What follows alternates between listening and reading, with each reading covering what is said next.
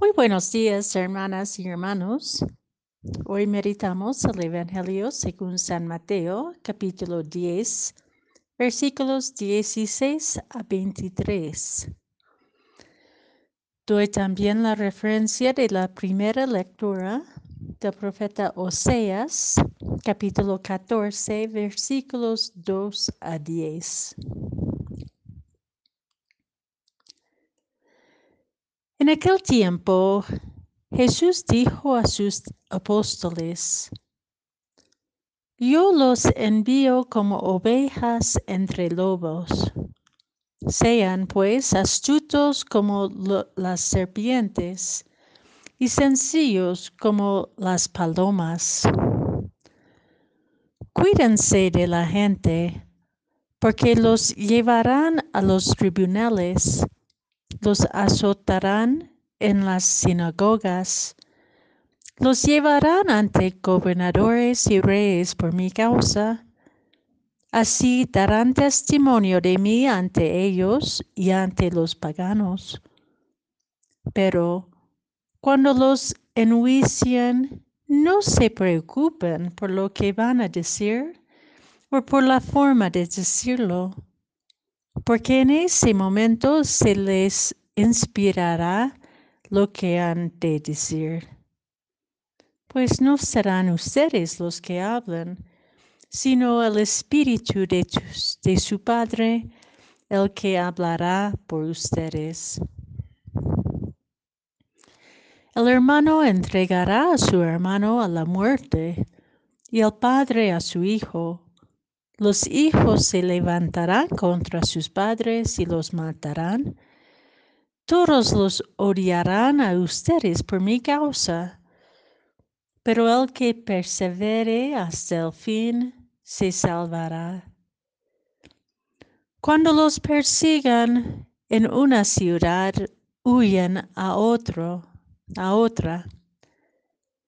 Yo les aseguro que no alcanzarán a recorrer todas las ciudades de Israel antes de que venga el Hijo del Hombre.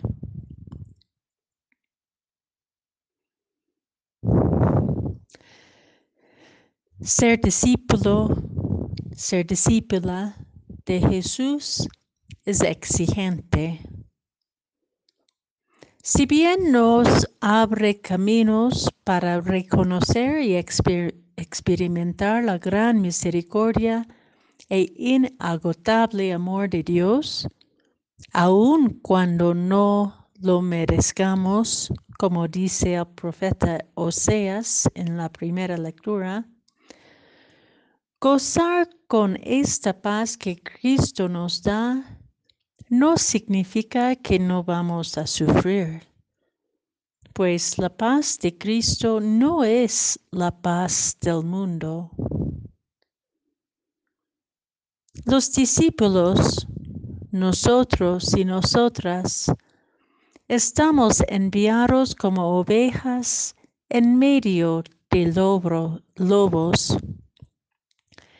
Ser coherente en la fe, en nuestros tiempos no es tan fácil porque nos confronta con conveniencias y propuestas atractivas del mundo que nos promete poder, riqueza, seguridad, incluso salud, a costa de nuestra fidelidad al Evangelio a costa de nuestra solidaridad con los vulnerables, pobres, excluidos.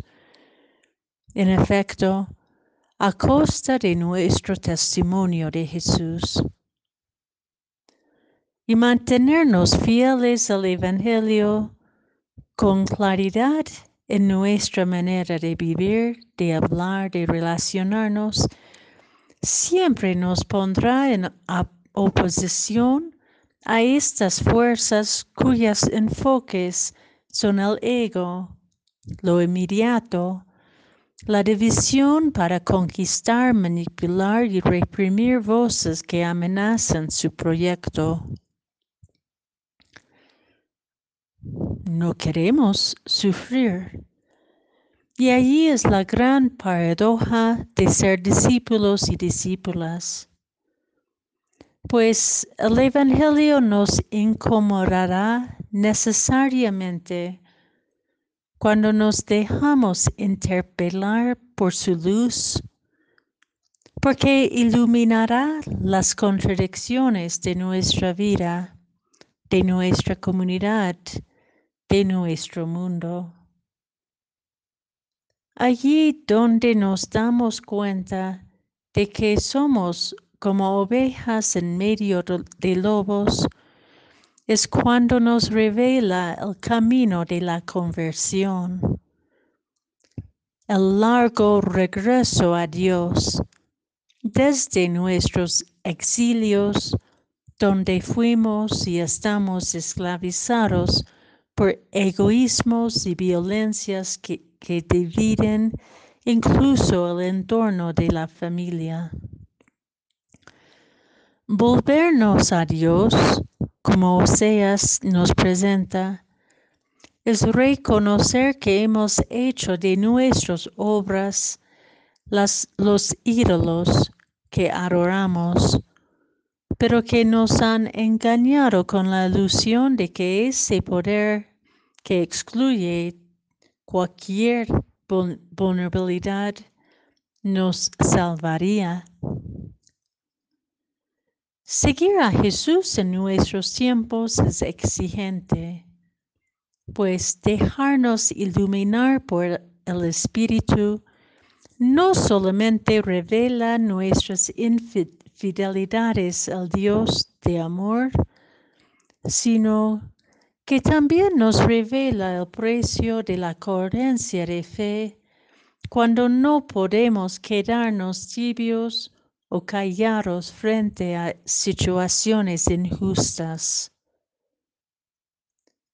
Pero es ese mismo espíritu que nos asegurará que al escoger la vida en el amor de Dios, ya no viviremos con temor.